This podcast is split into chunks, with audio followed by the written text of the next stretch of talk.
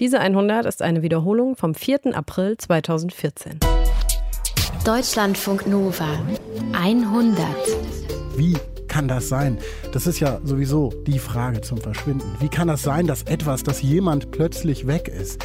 Wie kann das sein, dass Trudel Ulm, Anfang 40, offenbar glücklich verheiratet, auf einmal verschwindet? Ihren Fall und weitere Geschichten zum Verschwinden gibt es heute in der 100. Verschwinden einfach weg, unser Thema. Ich bin Paulus Müller. Herzlich willkommen zu 100. Deutschlandfunk Nova 100. 16 Jahre vermisst. 16 lange Jahre haben die Angehörigen nichts mehr von Trudel Ulm gehört. Nach vielen Jahren glücklicher Ehe soll die Arzthelferin mit einem reichen Portugiesen abgehauen sein. Verschwunden aus dem gemeinsamen Haus in Rheinbach bei Bonn. Das sagte jedenfalls ihr Mann, als sie 1996 plötzlich weg war. Doch diese 16 Jahre später stößt Wolfgang Käs auf den Fall. Chefreporter beim Bonner Generalanzeiger. Und Wolfgang Käs bekommt schnell Zweifel. Er beginnt zu recherchieren und es entwickelt sich eine unglaubliche Geschichte. Man kann sagen, die Geschichte seines Lebens. Und die hat Wolfgang Käs mir im D-Radio Wissensstudio erzählt, als wir uns begrüßt haben. Hallo, Herr Müller. Wie sind Sie überhaupt auf diese Geschichte gestoßen nach 16 Jahren? Das war der pure Zufall. Das Amtsgericht Rheinbach schickte per Post eine amtliche Bekanntmachung an uns, die dann versehentlich nicht sofort in der Anzeigenabteilung landete, wo sie hingehört hätte, sondern in der Redaktion auf meinem Schreibtisch. Und da stand so etwa sinngemäß, dass eine gewisse Gertrud Gabriele Ulmen sich doch bitteschön binnen Frist im Amtsgericht Zimmer 207, erster Stock, melden solle, weil sie anderenfalls für tot erklärt wird. Nun, gibt es solche amtlichen Bekanntgaben ja relativ häufig. Die ist jetzt zufällig auf ihrem Schreibtisch gelandet. Trotzdem, was hat Sie dazu getrieben, dieser Sache nachzugehen? Mich hat zunächst verwirrt dieses bizarre Juristendeutsch. Ja, in Zimmer 207, erster Stock, sonst wird sie für tot erklärt. Ich wusste nichts darüber. Ich wusste nicht, dass es ein sogenanntes Verschollenheitsgesetz gibt und mir war dieser Fall nicht bekannt. Das ist zwar schon 16 Jahre her gewesen, aber ich habe da eigentlich ein ganz gutes Gedächtnis dafür, wenn die Polizei Vermisste ausschreibt zur Fahndung. Und dann stellte sich heraus, dass unser elektronisches Archiv in der Redaktion diesen Fall auch nicht kannte. Normalerweise bei vermissten Fällen gehen die ja auch durch die Zeitung, weil die Bevölkerung zur Mithilfe aufgerufen wird und so weiter und so fort. Ne? Das, da wäre man von ausgegangen, oder? Das dachte ich bis dahin auch. Aber die Rechtslage ist ganz anders. Nur bei Minderjährigen läuft sofort das volle Programm an, was wir kennen, von Hubschraubern bis Tauchern und alles Mögliche. Bei Erwachsenen sieht die Rechtslage ganz anders aus. Da hat die Politik den Ermittlungsbehörden eine Grauzone hinterlassen. Das ist offiziell so, dass nur bei Gefahr für Leib und Leben des Vermissten die Polizei tätig werden darf. Und das entscheidet ein einzelner Sachbearbeiter. Bei der Polizei. Bei der Polizei. Und das hängt im Wesentlichen von zwei Faktoren ab. Erstens von der Glaubwürdigkeit des Menschen, der da sitzt und die Vermisstenanzeige aufgibt, in der Regel ein Angehöriger. Und zweitens von der Lebenserfahrung und Berufserfahrung des Polizeibeamten, der da sitzt. So war es auch in diesem Fall. Sie hatten jetzt da diese amtliche Bekanntmachung liegen, haben Zweifel bekommen, haben recherchiert und nichts dazu in Ihrem Archiv des Bonner Generalanzeigers gefunden. Äh, wie sind Sie dann weiter vorgegangen? Es ja. gab noch einen dritten Punkt, der meine Neugierde geweckt hat. Das war der Geburtsort der Verschollenen, Mayen in der Eifel. Kleines da, Nest? Kleines Nest. Und da bin ich auch geboren und aufgewachsen, habe da bis zum Abitur gelebt und ich kannte diesen Namen aber nicht. Und ich habe dann angefangen, bei ehemaligen Freunden, Bekannten, Schulfreunden und so weiter nachzuhorchen. Kennt ihr diese Leute? Kam da aber nicht recht weiter. Bin dann zum Amtsgericht Rheinbach und habe da erfahren, wer der Anwalt ist, der diese Anzeige aufgegeben hat und habe den dann kontaktiert und gefragt, ob eventuell die Angehörigen, die Antragsteller bereit seien, mit mir zu sprechen. Das waren die dann auch. Der jüngere Bruder der Verschollenen. Thomas Lehnertz. Und wir hatten dann ein langes Gespräch. Wie reagiert denn so ein Bruder darauf, dass dann ein Reporter kommt vom Bonner Generalanzeiger? Wie war das Gespräch? Ich spürte bei diesem ersten Treffen, dass dieser Mann nie die Hoffnung aufgegeben hat, auch nach 16 Jahren nicht noch zu erfahren, was mit seiner Schwester passiert ist. Da gab es wohl eine ganz enge Verbindung zwischen den beiden seit Kindesbeinen und er hat sich nie damit abgefunden. Und ich spürte dann auch, dass er durch mein Interesse neue Hoffnung schöpfte. Wir haben dann lange gesprochen über äh, die Kindheit der Frau, über ihre Ehe, die er mir als Traumehe schilderte, und auch über den letzten Kontakt.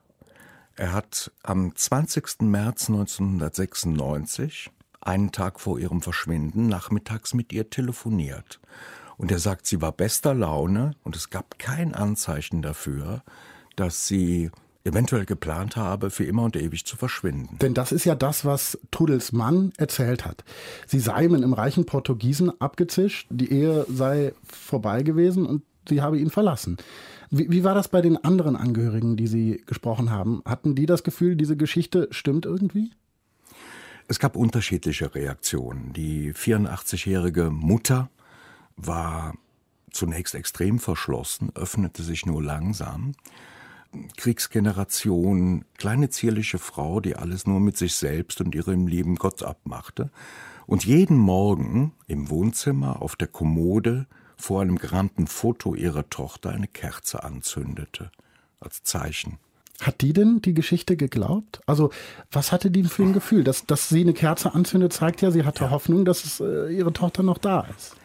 Es gab einen Moment, da ging Thomas Lehnertz aus dem Zimmer, um ein Fotoalbum zu holen. Da griff sie über den Küchentisch, nahm meine Hand, drückte die ganz fest und sagte, ich glaube, die Trudel ist tot, die lebt nicht mehr. Und dann war sie aber gleich wieder ganz verschlossen und sprach nicht weiter darüber. Nach den Gesprächen mit den Angehörigen, mit der Mutter und dem Bruder, sind da Ihre Zweifel noch größer geworden, dass diese Geschichte nicht stimmen kann? Es gab bei mir zunächst überhaupt keinen Verdacht in eine Täterrichtung, zumal auch der Ehemann in den besten Farben geschildert wurde von der Familie. Es wuchs nur der Verdacht, dass diese Frau vielleicht gar nicht der Typ war, der einfach so sagt, ich gehe mal Zigaretten holen und nie wieder auftaucht. Ja, was war denn Trudel Ulm für eine Frau? Sie haben ja nicht nur mit den Angehörigen gesprochen, sondern auch mit ehemaligen Arbeitskollegen von Trudel. Da haben Sie ja wahrscheinlich viel über diese Frau erfahren. Was war das für eine? Eine Frau, die aus sehr armen, bescheidenen Verhältnissen stammt und immer den Ehrgeiz hatte, da rauszukommen. Eine Frau, die einen herausragend guten Realschulabschluss hingelegt hat, die dann den Beruf der Arzthelferin erlernt hat und immer ehrgeizig war und versucht hat, etwas Besseres aus ihrem Leben zu machen. Die ja auch schon lange mit ihrem Ehemann verheiratet war, ne? Zu dem Zeitpunkt. Ja, die waren sehr jung, als sie heirateten. Und ich glaube, sie war oder immer auch die Triebkraft, etwas zu unternehmen. Der damalige Mann hatte bei der Bundeswehr sich ausbilden lassen als Masseur und Bademeister. Ja, mhm. Physiotherapeut kam dann noch später dazu. Und sie hat ihn auch, glaube ich, gedrängt, als man mitbekam, dass in Rheinbach, dieser kleinen Stadt jenseits der Landesgrenze, eine Massagepraxis mit angeschlossenem medizinischem Bad frei wurde, dazu zu greifen und sich selbstständig zu machen. Ich habe auch mit ehemaligen Mitarbeitern, Praktikanten gesprochen, die auch schilderten, dass sie also die gute Seele dieses Unternehmens war, alles im Hintergrund regelte, sich um Büro und all diese Dinge kümmerte und dafür sorgte, dass das erfolgreich wurde. 20 Jahre waren die beiden verheiratet, wenn ich richtig informiert bin. Was war denn mit Kindern? Es gab keine Kinder. Es gibt unterschiedliche Erklärungen dafür. Ich kann das nicht beurteilen. Es hieß äh, von Seiten der Familie, ja, die hatten ja gar keine Zeit für Kinder, weil sie sich ja um den Aufbau dieses kleinen Unternehmens kümmern mussten. Beide waren zeugungsfähig. Das wissen wir, weil der damalige Ehemann in zwei weiteren Ehen Kinder gezeugt Nach hat. dem Verschwinden von Nach dem Verschwinden von Trudel Ulmen. Und ähm, sie war schwanger, etwa vier Monate vor ihrem Verschwinden. Sie hat an Weihnachten 1995, drei Monaten vor ihrem Verschwinden, freudestrahlend ihrer Familie mitgeteilt beim Weihnachtsfest, dass sie schwanger sei. Im Januar hatte sie eine Fehlgeburt, war dann eine Weile krankgeschrieben und ähm, drei Monate später ist sie verschwunden. Trudel Ulm hat mit ihrem Mann diese Massagepraxis betrieben. Dann haben die beiden dieses Unternehmen aber verkauft. Sie haben es verkauft Anfang der 90er Jahre. Da hat es wohl verschiedene Gründe für gegeben. Ähm, da gab es ja schon die ersten Gesundheitsreformen und die Einschränkungen, was da verschrieben werden durfte. Der Arzt, der mit im Haus war, ging in den Ruhestand und offenbar hat der Eigentümer auch eine horrende Pacht verlangt für dieses Gebäude. Und so haben sich die beiden dann entschieden, das aufzugeben. Er arbeitete dann an einer Fachschule als Lehrer, als Dozent und sie arbeitete wieder in ihrem alten Beruf als Arzthelferin bei einer Reha-Klinik in Bad Godesberg. Sie haben mit den Angehörigen gesprochen, Sie haben mit Kollegen, ehemaligen Kollegen gesprochen. Was ist mit der Polizei, Herr Käs? Bei der Recherche gehe ich immer so vor, dass ich mir ein möglichst dichtes Bild mache, bevor ich dann auf die Behörden zugehe. Ich hatte also schon ein Bild von diesem Fall, bevor ich auf die Polizei zugegangen bin. Und da gab es dann großes Schulterzucken und Zähneknirschen, weil die kannten diesen Fall gar nicht. Die kannten den Fall nicht einer vermissten Frau. So ist es. Die stiegen dann auch ins Archiv und stellten fest, es gibt keine Akte zu diesem Fall. Erst nach weiteren Recherchen stellte sich dann heraus, wieso es keine Akte mehr gab. In diesen Märztagen 96 ist nämlich Folgendes passiert. Am 21. März tauchte Frau Ulmen nicht an ihrer Arbeitsstelle auf. Am 22. März wurde sie von ihrem damaligen Ehemann als vermisst gemeldet bei der Polizei. Daraufhin tauchten Beamte bei der Reha-Klinik bei ihrem letzten Arbeitgeber auf und erkundigten sich. Und bereits am darauffolgenden Montag, also vier Tage später, meldete sich die Polizei bei der Reha-Klinik und sagte Entwarnung, sie ist mit ihrem Liebhaber offen davon ins Ausland und kommt nicht mehr wieder. Das weiß ich alles nur von der Reha-Klinik, weil der Betriebsrat noch Notizen hatte darüber, dass die Geschäftsführung ihr daraufhin fristlos kündigte und der Betriebsrat entsprechend empört war und das notiert hatte. Aber wie kann das denn sein, dass die Polizei in einem vermissten Fall nach nur vier Tagen eine Akte schließt und da nicht mehr Zeugnis von äh, in den Akten zu finden ist. In diesem Punkt hat die Polizei sogar korrekt gehandelt. Die Akten von unaufgeklärten Fällen müssen mindestens 30 Jahre lang aufbewahrt werden. Die Akten von aufgeklärten Fällen hingegen werden nach fünf Jahren vernichtet. Ach. Und dieser vermissten Fall galt als aufgeklärt. Weil die Geschichte des Mannes als plausibel ja. bewertet wurde. So, und nur, es gab aber sozusagen als Beleg nur eine einzige Aussage. Eben, das macht einen doch der stutzig. Ehemann, der Ehemann Sie, sagte, seine Frau habe ihn sonntags angerufen und ihm mitgeteilt, dass sie nicht gedenke wiederzukommen, dass sie mit ihrem Liebhaber ins Ausland sei. Äh, sie habe sich bedankt für die letzten Ehejahre und äh, sich entschuldigt für die Ungewissheit der vergangenen Tage. Nun haben Sie ja schon gesagt, die Mutter, der Bruder haben gesagt, das war eine gute Ehe. Da gab es keine Hinweise auf eine Krise. Wie passt das zusammen? Haben Sie es geschafft, mal mit dem Mann selbst darüber zu sprechen, der ja die Vermisstenanzeige bei der Polizei gestellt hat? Ich habe natürlich auch das versucht. Ich habe ihn kurz vor Weihnachten 2011 angerufen und ihm gesagt, dass ich gerne mal mit ihm sprechen würde. Wir seien ja alle nun aufgefordert, durch diese amtliche Bekanntmachung des Amtsgerichts mitzuwirken an der Aufklärung. Und er sagte dann, ja, so kurz vor Weihnachten, das passe ihm aber gar nicht. Und ich sagte, verstehe ich, ich rufe Sie gerne im neuen Jahr an.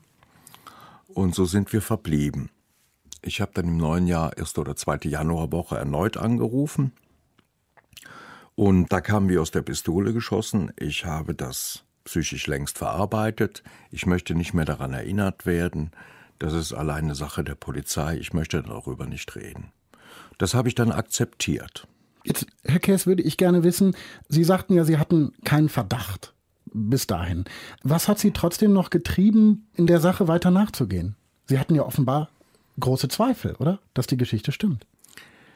Dieser Moment des zweiten Gesprächs mit dem damaligen Ehemann, der hatte etwas Magisches. Also ich bin nicht sonderlich esoterisch veranlagt, aber als ich da den Hörer auflegte im Großraumbüro der Redaktion, drehten sich alle Köpfe rum, meiner Kollegen, und die sagten, wer war das?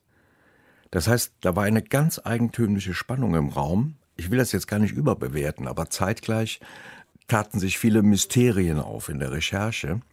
Zum Beispiel, dass aus alten Akten ersichtlich wurde, dass der damalige Ehemann sich hat begleiten lassen zu der vermissten Anzeige von der angeblich besten Freundin Trudel Ulmens. Diese beste Freundin kannte niemand, weder in Rheinbach noch in Mayen, zwei Kleinstädte, da kennt jeder jeden. Diese beste Freundin bekam dann einen Nerzmantel geschenkt aus dem Nachlass der Verschollenen.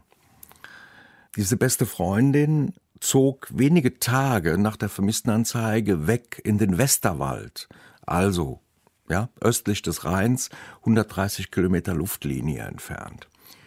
Diese beste Freundin tauchte dann nach einem halben Jahr wieder auf und wechselte ihren Namen. Ich habe die dann irgendwann gefunden. Also da gibt es dann manchmal auch nette Leute, die Sekretärin von Oberdorfbürgermeistern, die einem helfen, im Keller nachzuschauen, wann wer wie wo gelebt hat. Und äh, ich habe die Frau dann auch gefunden, aber sie war nicht bereit, mit mir zu reden. Weiterhin tauchte das Gerücht auf, das der damalige Ehemann gestreut hat, das Kind, mit dem Trudel Ulmen damals schwanger war, das sei ja gar nicht von ihm gewesen sondern von dem Liebhaber. Und das sei auch keine Fehlgeburt gewesen, sondern eine Abtreibung.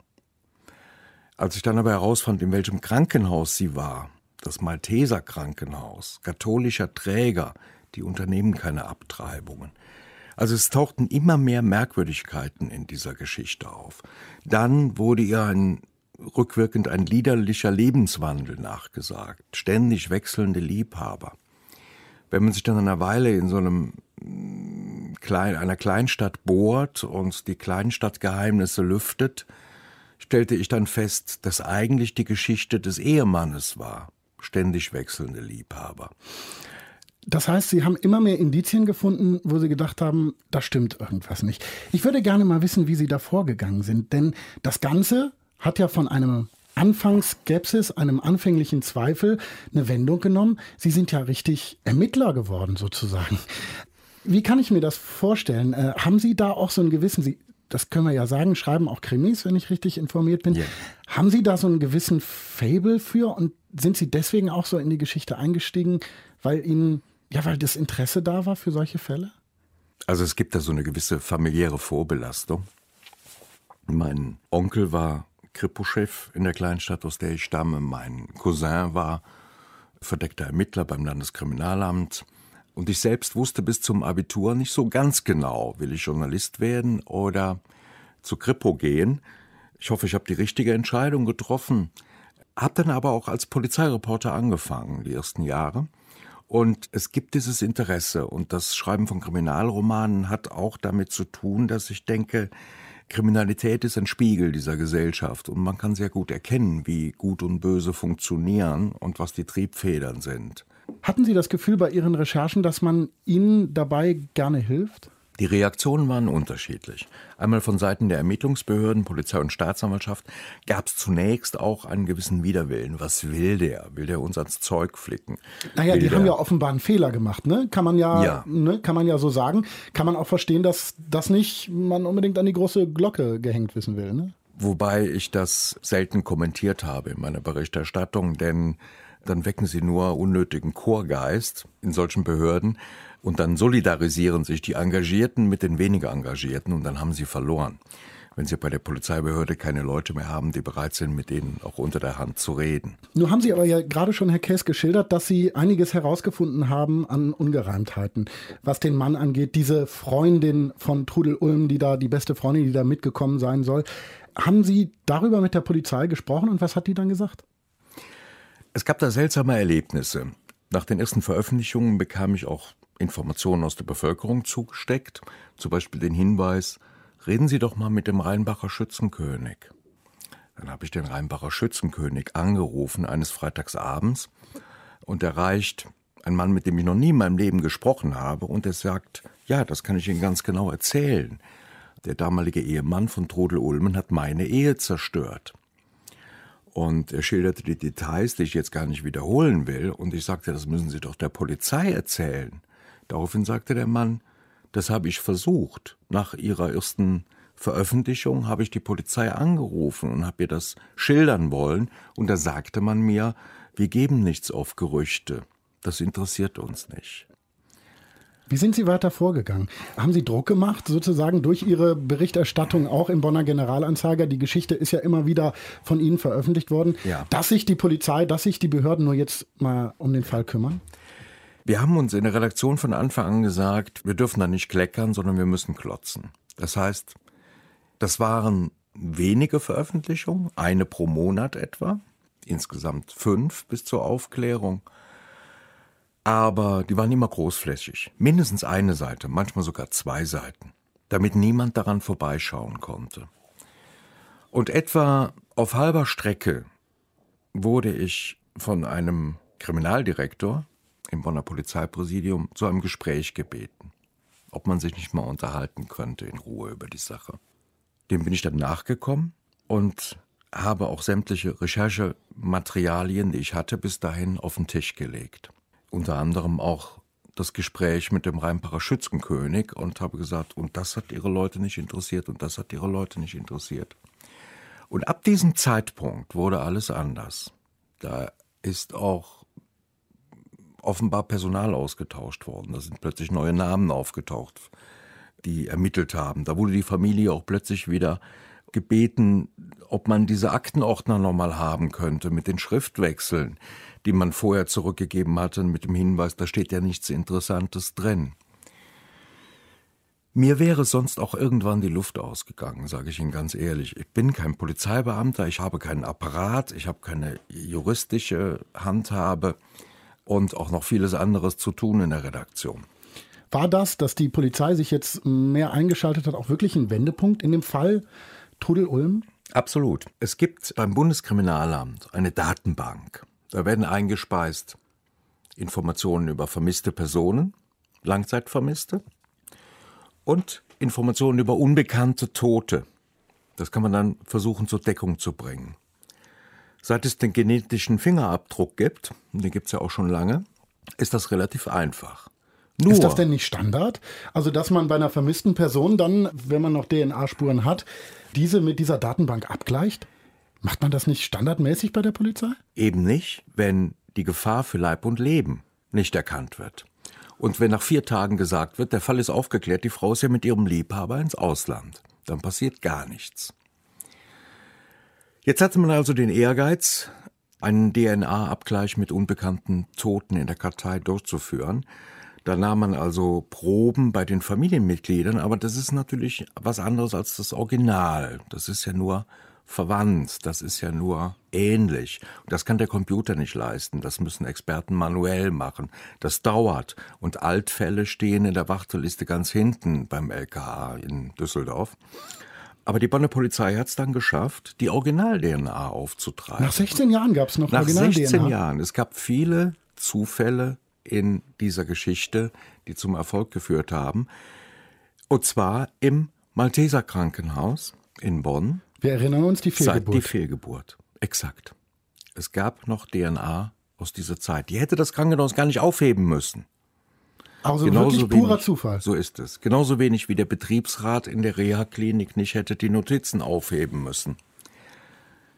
So, man hatte also dann die Original-DNA und dann ist das heutzutage ein Knopfdruck. Das heißt, es wurde beim LKA in Düsseldorf, wurden die Datenbanken verglichen und es gab tatsächlich ein Match Es gab eine unbekannte Tote, die passte.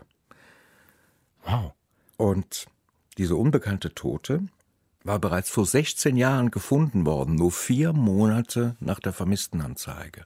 Im Siebengebirge Herr in einem ich, Wald. ich, ich, bin, ich bin fast fassungslos. Man, man müsste doch wirklich, also Sie haben das jetzt schon zweimal erklärt, dass die Polizei das nicht muss und dass sie das als abgeschlossen, aber man würde doch wirklich davon ausgehen, dass bei sowas standardmäßig geguckt wird, haben wir da irgendeine Meldung und dann, dann machen wir das einfach mal. Das ist ja wirklich unglaublich. Also die Bonner Polizei, die Bonner Kripo war zuständig für den Vermisstenfall in der kleinen Stadt Rheinbach, links des Rheins. Und das Bonner Polizeipräsidium ist auch zuständig für das Siebengebirge, rechts des Rheins, wo die Leiche vier Monate später gefunden wurde. Und man hat das nicht übereingebracht. Es wurden insgesamt 300 Spuren im Fall der unbekannten Toten gesammelt und bewertet. Darunter zum Beispiel eine leere Sektflasche, die da lag, zwei Meter entfernt von der verscharrten Leiche. Und etwa 100 Meter weiter gab es damals einen Straßenstrich, osteuropäische Prostituierte. Und dann zog man zum Beispiel den Schluss, Sektflasche, Straßenstrich. Da liegt eine Deswegen- Prostituierte. Genau. Aus Moldawien, aus Rumänien, aus Bulgarien und deswegen kennen wir die nicht. Und so wurde der Fall dann irgendwann noch abgeschlossen. Man hatte damals aber wirklich viel Wirbel gemacht, die Medien eingeschaltet und so wurde auch ein ehemaliger Arbeitskollege von Trudel Ulmen in der Reha-Klinik Bad Godesberg aufmerksam, rief die Polizei an und sagte, die unbekannte Tote, über die ich in der Zeitung gelesen habe, könnte das nicht meine Arbeitskollegin Trudel Ulmen sein, die vor vier Monaten verschwunden ist? Nicht wirklich. Es gab direkte Hinweise. Spur 24. Das war Spur 24, dieser Anruf unter den 300 Spuren. Und das ist die entscheidende Spur gewesen, die nicht intensiv verfolgt wurde. Also wirklich eine Geschichte voller Zufälle. Jetzt haben Sie herausgefunden, dass es Ungereimtheiten bei den Aussagen des Mannes gab. Es äh, gab sozusagen, naja, sowas wie ein, ein Verdacht. Es gab Indizien, die darauf hinwiesen. Dann hat man die Tote gefunden. Was ist dann passiert? Die Entdeckung der Leiche von Trudel Ulmen wurde natürlich nicht sofort an die Medien weitergegeben, auch nicht an mich. Aber ich bekam dann eines Tages, Ende April 2012, einen Anruf von diesem Kriminaldirektor, ob ich bereit sei, mich mit ihm in Mayen in der Eifel zu treffen und gemeinsam die Familie zu besuchen. Und ob das in anderthalb Stunden möglich sei. Ich sagte natürlich ja und bin losgefahren. Und äh, ahnte dann, was passieren wird. Und er erklärte mich dann auch unmittelbar vorher auf, dass man die Leiche gefunden hat, dass Trudel Ulmen seit 16 Jahren tot ist und dass man großen Mist gebaut hat damals. Und dann sind wir gemeinsam zur Familie und haben ihnen das beigebracht. Wa- Warum hat der Polizeimensch Sie mitgenommen? Ich weiß es gar nicht so genau. Einmal denke ich als Türöffner, um zu vermitteln. Die Familie war natürlich furchtbar enttäuscht von der Polizei. Und, aber während wir dort saßen und mit der Familie redeten, es war dann auch der Opferschutzbeauftragte der Bonner Polizei da, der sich dann um die Familie gekümmert hat, auch über den Tag hinaus großartige Arbeit geleistet hat. Während wir da saßen, sind Kollegen der Bonner Kripo dann nach Rheinbach gefahren und haben den damaligen Ehemann mitgenommen zur Vernehmung. Und dann hat er noch in der Nacht gestanden, dass er seine Frau damals abends im gemeinsamen Schlafzimmer mit einem Kopfkissen erstickt hat sie dann mit einem Rollladenband eingeschnürt, in Plastikfolien verpackt, in den Kofferraum gelegt hat, 40 Kilometer weit gefahren ist bis ins Siebengebirge und sie dort in der Nacht verscharrt hat. Wissen wir warum? Ich würde mir nicht zutrauen, bis heute nicht zutrauen, zu sagen, warum das passiert ist. Es gibt keine Zeugen außer dem Täter. Die Version, die vor Gericht gehandelt wurde, war, wir hatten einen Streit, sie hat mich beleidigt, sie hat mich getreten, sie hat mich geschlagen, Sie müssen sich vorstellen, diese Frau war 1,60 groß und zierlich. Er war um die 1,90 und ein richtiger, kräftiger, muskulöser Mann. Sie hat ihn verprügelt und dann wusste er sich nicht mehr anders zu wehren und dann hat er sie nur ruhig stellen wollen mit diesem Kissen. Staatsanwaltschaft und, und auch der Richter haben ihm irgendwann kein Wort mehr geglaubt im Lauf dieser sieben Prozesstage. Vermutet, dass es ein Akt der Habgier war.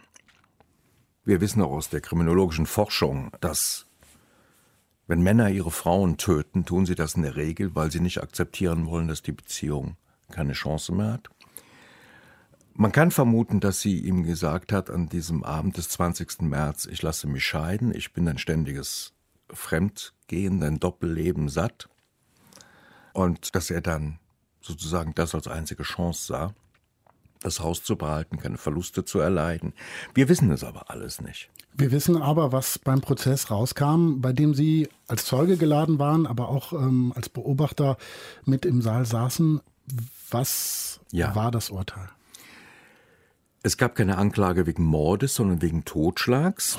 Man hatte ja ein Geständnis, man hatte eine Leiche und am Ende wurde der Mann zu elf Jahren Freiheitsentzug verurteilt.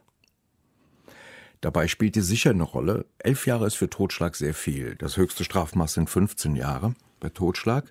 Es spielte eine Rolle, dass Briefe auftauchten, die er aus der U-Haft geschmuggelt hatte an Freunde, in denen er keine Spur von Reue zeigt, in denen er sagt, ich komme garantiert in den offenen Vollzug und das ist schnell erledigt, in denen er Anweisungen gab, man solle Wertgegenstände aus dem Haus entfernen, damit seine dritte Ehefrau da nicht drankomme. Also diese sieben Prozesstage warfen noch ein erstaunliches Bild auf den Angeklagten. Es tauchte noch ein Versicherungsbetrug auf. Er hatte die Unterschrift seiner bereits toten Frau gefälscht. Nun wurde der Fall also abgeschlossen. Der Mörder von Trudel Ulm, ihr Ehemann, wurde gefunden, wurde verurteilt. Gab es denn als Folge davon ein Umdenken bei der Polizei an die Herangehensweise, jedenfalls der Polizei in Bonn, von vermissten äh, Fällen? Es gab die Order, nochmal alle Altfälle hervorzukramen aus dem Archiv und durchzugehen.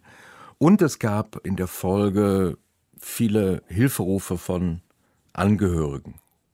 Hat denn die erneute Beschäftigung mit diesen Langzeitfällen Erfolg gehabt? Das hat Erfolg gehabt in Kombination mit den äh, Hinweisen aus der Bevölkerung. Dergestalt, nur wenige Kilometer entfernt, in Königswinter, wurde vor fünf Jahren eine Frau von ihrem Ehemann als vermisst gemeldet. Man hatte Streit und dann ist sie, hat sie sich auf dem Absatz umgedreht, ist weg, kam später mit zwei Männern und einem Lieferwagen aus Köln wieder, hat ihre sieben Sachen gepackt. Das wurde auch den beiden Kindern erzählt. Und das war's dann auch für die Polizei. Also wirklich vergleichbar. Wirklich vergleichbar. Und jetzt wurde nochmal neu ermittelt und eines Tages rückte die Polizei mit schwerem Gerät vor in dem Haus in Königswinter und siehe da, er hatte seine Frau erdrosselt und anschließend im Keller des Hauses einbetoniert. Und ist mittlerweile auch verurteilt. Ist mittlerweile zu acht Jahren wegen Totschlags verurteilt. Dieser Fall wurde aufgeklärt in der Folge des Falls Trudel Ulm. Über den habe ich mit dem Journalisten Wolfgang Käs gesprochen, ohne den nie entdeckt worden wäre, dass Trudel Ulm von ihrem Mann umgebracht wurde. Dinge verschwinden, Menschen verschwinden. Mein Kollege Thomas Reinches, der lebt in New York und er kennt jemanden, der einen Teil von sich selbst verschwinden sieht. My name is Lali Yang and uh Ethnically, I'm Hmong. Nationality is American. Lali ist Hmong, H-M-O-N-G. Das steht einerseits für eine ethnische Gruppe, andererseits für ihre Sprache. Und die Gruppe und die Sprache sind bedroht, bedroht davon zu verschwinden. Also hat sich Thomas für die 100 mit Lali getroffen und von ihm mehr erfahren. Yes, so there's many dialects. Basically here in the United States there are mainly two dialects, the green and the white or Hmonglang and Hmongdao. And then the white dialect is uh, spoken by me, and then the green one is much sexier, actually. how would it sound Wie klingt das, wenn du dich auf Hmong vorstellst? Uh, Nyajong Kulumbe that's the green, uh, white dialect. And then the green one would be, uh, oh, it's, it would be the same. Sorry. Completely the same. Bisher war Lali für mich ein ganz normaler Amerikaner. Er trägt lockere T-Shirts oder Hemden, die Hose hängt ein bisschen tiefer und der Haarschnitt natürlich undercut. Seine asiatischen Gesichtszüge sind auch nichts Ungewöhnliches. Auch seine WG in Brooklyn, wo ich ihn besuche, ganz normal. Dass er Hmong ist, davon merke ich nichts. Sehr viel weiß man nicht über die Herkunft der Hmong. Es gibt verschiedene Theorien. Auf jeden Fall leben sie seit Tausenden von Jahren in Südostasien, vor allem in China. the origins of Hmong people probably start in southern China or central southern China. Apparently, we were the first people of China. Inzwischen sind sie dort eine Minderheit. The third or fourth largest minority in China. Die Hmong haben keine großen Bauten oder ähnliches hinterlassen, weshalb ihre Spur schwer nachzuvollziehen ist. Jedenfalls So there was the Vietnamese War. im Vietnamkrieg haben die Amerikaner viele Hmong in Laos rekrutiert, um an ihrer Seite zu kämpfen. And then the Central Intelligence Agency or the CIA here in the United States tried to, they recruited Hmong men and women and children to protect the border of Laos Zehntausende sind dabei umgekommen und die Überlebenden mussten nach der Niederlage der Amerikaner fliehen. Sie verteilten sich auf der ganzen Welt. Mehr als 100.000 Hmong gingen in die USA. Mit vier Töchtern kommen sie 1981 hier an. Drei Jahre später kommt Lali in Minnesota zur Welt. Was heißt das, aufzuwachsen im mittleren Westen und verbunden zu sein mit einer Kultur und Sprache aus den Bergwäldern Südostasiens? Oh wow, that's a difficult question. it means a lot of things, I think. Zu Hause wird erstmal hauptsächlich Hmong gesprochen. At the beginning, yes. So growing up, we spoke mostly Hmong. Die Sprache prägt ihn, unglaublich stark. Sie macht seine Identität aus. Heute spricht er fast nur noch Englisch, aber wenn er Hmong spricht, dann sei er jemand anders. I would say the Hmong Lali is much more funny and more down to earth. And I don't even think he cares about being smart at all. He just cares about a lot about family and about happiness and about nature and about cows and pigs and eating. I don't know. These kinds of things. Very basic things, yeah. And he might be a bit more spiritual. Yeah. Der Hmong Lali sei viel lustiger. Smart rüberzukommen ist ihm nicht wichtig, die Familie dafür umso mehr. Und Natur, Kühe, Schweine, Essen. Ein bisschen spiritueller wäre er wohl auch. Jemand, der nicht Hmong spricht, könne diese Version von ihm nicht erleben oder verstehen, sagt er.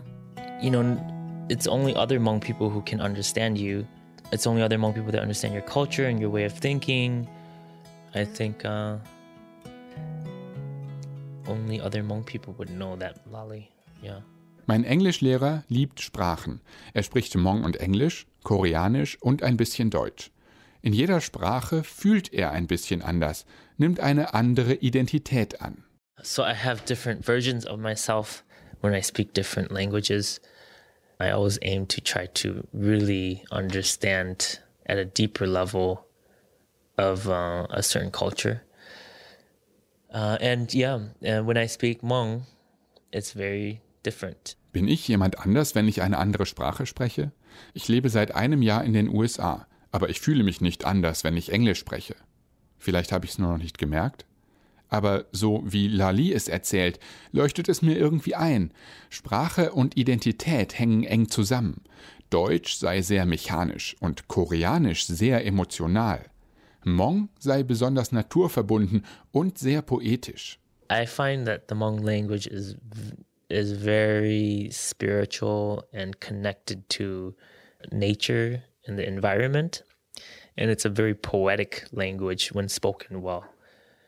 It's you don't speak very directly. You speak in poetry, and that's it's like si- singing a poem all the time. Die Kehrseite dieser poetischen, indirekten Sprache ist aber, dass man Zuneigung anderen Menschen gegenüber in Hmong eher nicht ausdrückt. Affection is given in the Hmong community. It's like you should already know that you're loved. Die Familie hat einen so hohen Stellenwert, dass man gar nicht mehr erwähnen muss, wie sehr man einander schätzt. Even now, if I go home and I wake up in the morning, my mom doesn't say good morning to me, and I don't say good morning to my family, and everybody just, the first thing he says, Are you hungry? Do you want to eat? I think that's what it is. Wenn er als Kind amerikanische Sitcoms im Fernsehen sieht, merkt Lali, dass seine Familie anders ist. Viel Kontakt zu Amerikanern hat er nicht. Ein Viertel der Schüler auf seiner Highschool sind ebenfalls Hmong. Er feiert in der Hmong-Community das traditionelle Neujahrsfest mit der traditionellen Flötenmusik, geht jedes Jahr am 4. Juli zum Hmong-Sportfest und erlebt, wie bei einer Feier ein Schamane im Haus seiner Oma mit einer anderen Dimension in Kontakt tritt. I think we really tried to keep the Hmong thing alive, and I think it was a lot more fun to speak in Hmong back then as well.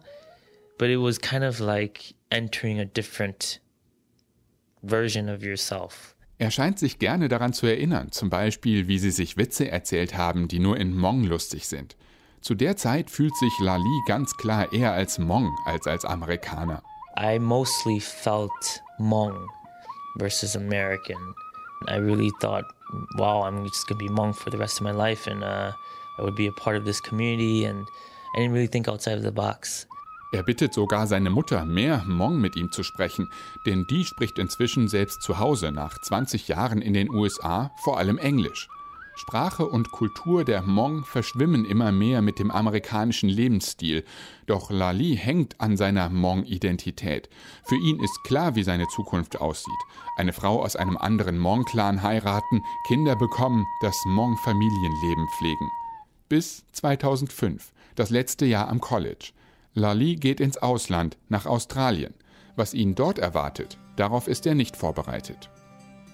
Die Hmong sind über die ganze Welt verstreut und gut vernetzt. Und es ist in der Kultur ganz normal, wenn man einen anderen Hmong einfach mal anruft. It's not impolite to just pick up a phone book and look look up some Hmong people and call them up and tell them that you're Hmong and then visit them. Lali ruft Leute aus dem Telefonbuch an, deren Name sich Hmong anhört, erzählt ihnen, zu welchem Clan er gehört und einmal, da wird er zu einer Hochzeit eingeladen. They took us to a wedding basically. And the wedding was between like a 12 year old girl and a 21 year old boy. Uh, he didn't really look very old. They kind of they matched, you know. They both were skinny and small, but it was shocking that uh, this girl was so young. And this was happening in Australia. Ein zwölfjähriges Mädchen wird mit einem 21-jährigen Jungen verheiratet, mitten in Australien. Yeah, shocking. Lali ist schockiert. Das ist nicht die Hmong-Kultur, die ihm so viel bedeutet. Langsam merkt er, wie amerikanisch er ist. And I didn't realize that, wow, I'm actually very American. Yeah. Und er entdeckt während seiner Zeit in Australien noch etwas anderes, was sein Hmong-Sein richtig in Frage stellt. Seine Homosexualität. I secretly went out to the gay bars and tried to experience that or figured my sexuality out. And I think um, the more I tried to figure out my sexuality, the more I kind of lost touch with my Hmong roots. Hmong und schwul, das geht nicht zusammen. Familie und Kinder gehen über alles, die klassische Rollenverteilung inbegriffen. Homosexualität gibt es nicht. Man kann noch nicht einmal auf Hmong richtig darüber reden. There's not really a word for gay. We've we've adopted it from the Lao language. It's katoi, and I think that actually means more of a like transsexual, not really gay. Die Sprache, die bisher seine Identität ausmacht, bietet seiner sexuellen Identität kein Zuhause. Er fühlt sich hin und her gerissen. Zuerst 2005 in Australien, als er seine Homosexualität entdeckt, vier Jahre später immer noch, als er sich vor seiner Familie outet. Und eine Hmong-Familie, das heißt Dutzende Onkel, Tanten, Cousins und Cousinen, die alle fast genauso wichtig sind wie Eltern und Geschwister. Eigentlich lief alles besser als erwartet. Trotzdem, heute ist er immer noch hin und her gerissen. Yeah, I think I was very much torn between two worlds. Um, even now, I'm still torn and I'm still trying to figure it out. Aber am Ende, auch wenn es ihm schwer fällt, das zu sagen, ist ihm das Hmong-Sein dann doch nicht mehr so wichtig. I think at the end of the day, I'm gonna say this and I might hate myself, but I think being Hmong is not so important. Yeah, I think it's more important to just be human.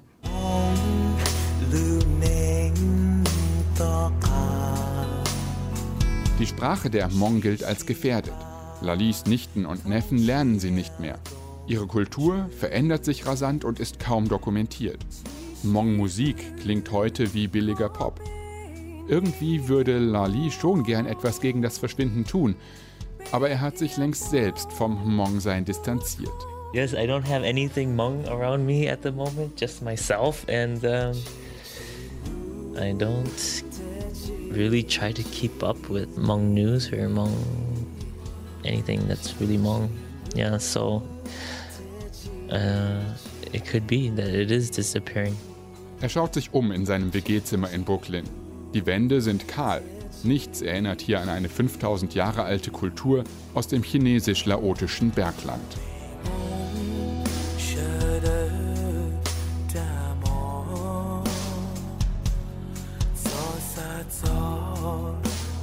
Kitschig, poppig.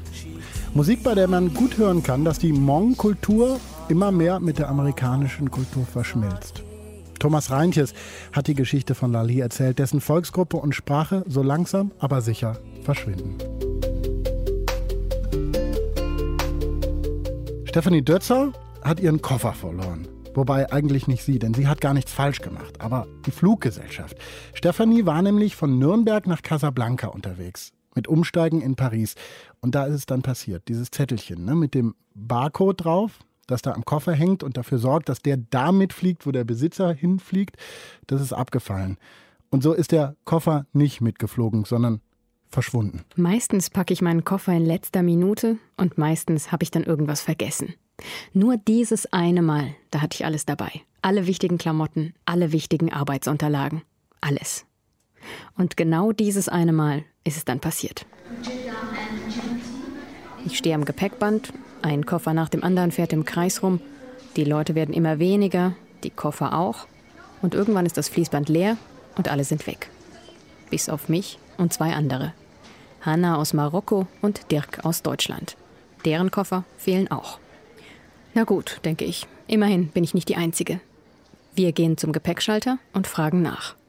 Die Dame sagt, wir sollen einfach auf die nächste Maschine aus Paris warten, da wären die Koffer dann dabei. Drei Stunden warten, dann kommt sie an. Und tatsächlich. Hanna kriegt ihren Koffer, Dirk kriegt seinen Koffer. Nur ich krieg keinen Koffer. Hm. Ich stehe in Casablanca in einer abgeschubberten Jeans und einem Schlapperoberteil. Und eigentlich sollte ich schon seit zwei Stunden bei einer Konferenz in Rabatt sein. In anderen Klamotten. Ich brauche meinen Koffer unbedingt, sag ich der Dame am Schalter. Ich brauche morgen früh um halb neun meine Klamotten, anders geht's nicht. Ich bin hier nicht als Touristin, ich brauche. Die Dame schaut mich gleichgültig an. Mein Koffer sei nicht lokalisierbar, sie könne da nichts machen. Hier sei der Code, den könne ich auf einer Website eingeben, auf der verschwundene Koffer registriert werden. Falls er auftaucht, würde ich das dort erfahren. Puh, tief durchatmen. Ich beschließe ruhig zu bleiben, fahre mit dem Zug nach Rabat und gehe zu dem Restaurant, wo sich alle Konferenzteilnehmer vor ein paar Stunden getroffen haben.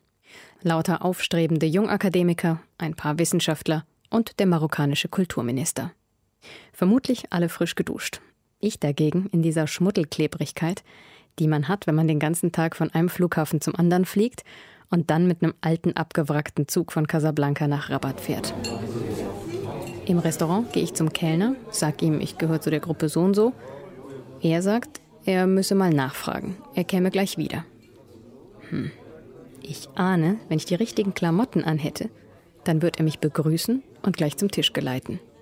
Beim Abendessen halte ich mich im Hintergrund und verschwinde bei der ersten Gelegenheit im Hotelzimmer. Auf der World Tracer Website gilt mein Koffer immer noch als nicht lokalisierbar. Also Hotline anrufen. Vielen Dank für Ihren Anruf bei Air France und unserem Partnerunternehmen Delta Airlines. Für Deutsch drücken Sie bitte die 1. Ihre Eingabe konnte leider nicht erkannt werden. I'm sorry, I am unable to understand. Je vous prie m'excuser, je n'ai pas compris. Irgendwo hier bricht die Verbindung ab. Keine Ahnung warum. Aber vielleicht besser so, kostet wegen Roaming nämlich 3 Euro pro Minute. Außerdem muss ich mich für den nächsten Morgen vorbereiten, denn um halb neun, ich mag gar nicht dran denken, da muss ich ein Konferenzpanel moderieren zur euro-mediterranen Zusammenarbeit, von der ich keine Ahnung habe. Mit den richtigen Klamotten könnte ich vielleicht so tun, als ob. Aber so. Um kurz nach acht treffe ich den ersten Panel-Teilnehmer, ein Botschafter der EU-Kommission. Er schaut mich an, ein bisschen erstaunt, aber er ist sehr nett.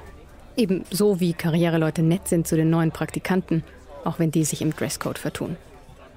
Ich bin müde, blass, habe einen unabgedeckten Pickel und vor Aufregung abgebissene Fingernägel und keinen Plan bei der Moderation. Und ich bin mir nicht sicher, ob das Deo, das ich mir geliehen habe, ausreicht, um den Reiseschweiß von gestern zu überdecken. Apropos überdecken.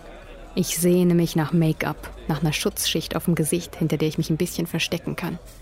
Vor allem bei den Vorstellungsrunden. Die anderen führen eleganten Smalltalk, finden sich gegenseitig interessant und tauschen fleißig Visitenkarten. Ich habe keine, die sind im Koffer. Stattdessen habe ich das dringende Bedürfnis, jedes Mal zu sagen, Bonjour, ich bin Stefanie, ich habe eigentlich andere Klamotten, aber Air France hat meinen Koffer verloren. Zwei, dreimal klappt's.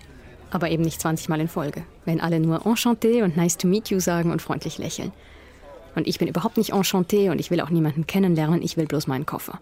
Oder jemanden bei der Hotline erreichen oder wenigstens Zeit zum Einkaufen haben. In den folgenden Nächten sitze ich im Zimmer und recherchiere Tipps zum Thema Lost Luggage. Charles de Gaulle wurde von den CNN-Zuschauern übrigens zum schlimmsten Flughafen der Welt gewählt. Und es gibt Foren im Internet, da treffen sich die Leute mit den verschwundenen Koffern, also besser gesagt die Leute ohne die Koffer, und diskutieren, wie sie am besten die Airline verklagen. Ziemlich aussichtslos, sowas. Eine bessere Idee hatte ein kanadischer Musiker, der hat ein Lied darüber geschrieben und einen YouTube-Hit gelandet.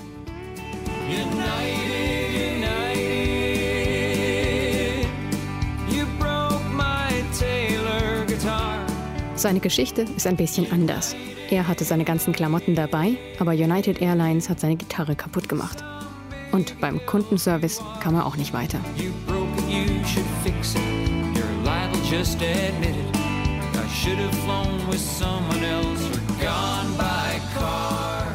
I should have flown with someone else or gone by car. Das spricht mir gerade aus dem Herzen.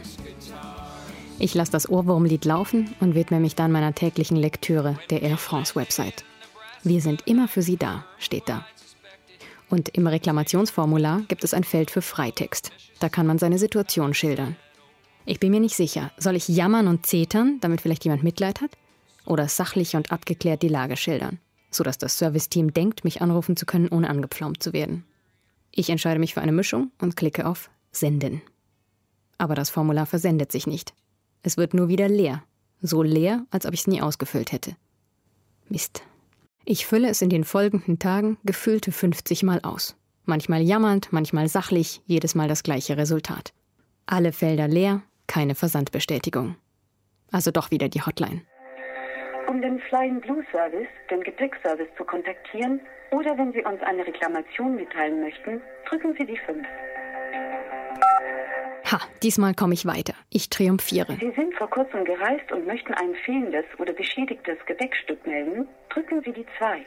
Sie haben Fragen bezüglich eines schon gemeldeten Gepäckschatz. Wenn Sie schnellstmöglich eine Gepäcksreklamation machen wollen, füllen Sie einfach das Reklamationsformular aus das Sie auf unserer Website airfrance.de unter der Rubrik Kontakt finden. Wir werden Ihre Anfrage schnellstmöglich beantworten. Keiner geht ran. Es bricht einfach ab. Fünf Tage lang rufe ich die Nummer an. In jeder Pause. Kein einziges Mal lande ich bei einem real existierenden Menschen am anderen Ende der Leitung. Die anderen sagen bloß, ist doch klar, die schotten sich ab, die haben keine Lust, sich von Leuten anschnauzen zu lassen, die gerade ihren Koffer verloren haben. Ich will die gar nicht anschnauzen, ich will bloß meinen Koffer. Und dann muss ich zum nächsten euromediterranen Panel. Die anderen diskutieren über EU-Abkommen, ich denke an mein orange-rotes Kleid und formuliere im Kopf flammende Beschwerdebriefe. Mann, hör auf damit, ist doch nur ein Koffer, sag ich mir. Wer wird sich denn da so anstellen? Es ist nicht gut, wenn man sich so an materielle Dinge hängt. Und überhaupt, alles ist vergänglich. Wenn man stirbt, kann man auch keinen Koffer mitnehmen. Es nützt nichts. In mir rebelliert alles. Ich sterbe nicht, ich gehe zu einer Konferenz. Und da kann man sehr wohl einen Koffer mitnehmen. Indifference towards me. Und langsam fällt mir auf, noch mehr als über Air France ärgere ich mich über mich. Weil ich nämlich gar keine Lust auf die Konferenz hatte und trotzdem geflogen bin. Weil ich dachte, nicht in letzter Minute absagen zu können. Und ich habe mir gesagt, Marokko ist doch cool, vielleicht wird es ja ganz nett.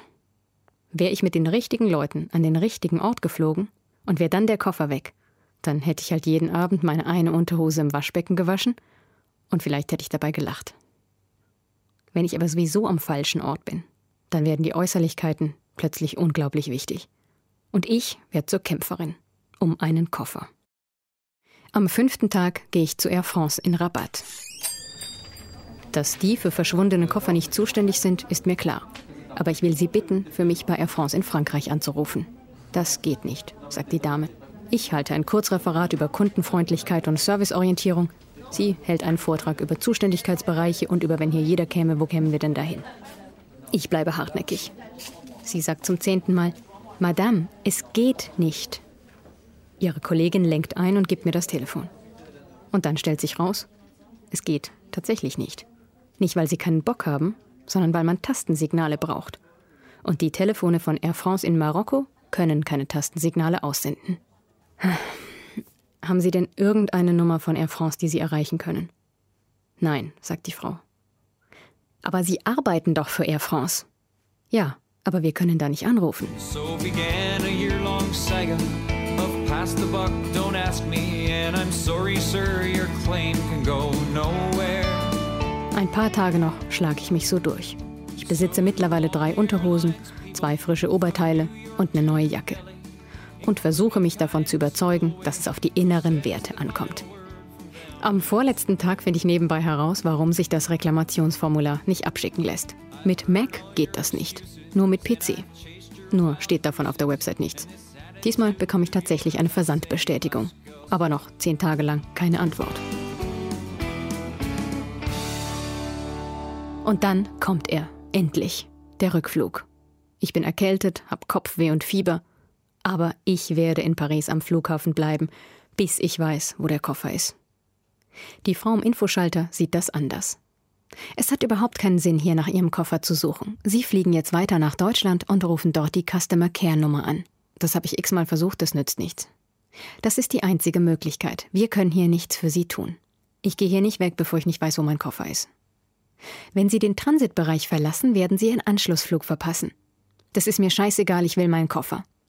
Wenn Sie Ihren Anschlussflug nicht wahrnehmen möchten, dann sagen Sie das gleich. Es gibt genügend Personen auf der Warteliste, die Ihren Platz gerne hätten. Puh.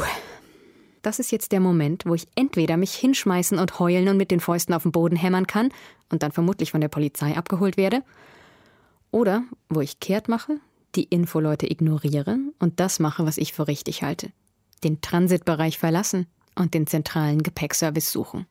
Ein paar Terminals und Shuttlebusse später bin ich da. Neben mir schimpfende Leute, die das Personal fertig machen. Einer brüllt, dass er sofort seinen Koffer braucht, er sei für eine Konferenz hier und überhaupt. Ich bewahre die Fassung. Schau mir die Gesichter der Mitarbeiter an. Hm, keiner sieht so aus, als sei er motiviert oder irgendwie mitfühlend. Dann aber, kurz bevor ich drankomme, steht plötzlich eine junge Frau neben mir. Kann ich Ihnen helfen? Ja, bitte. Und ich erzähle meine Geschichte.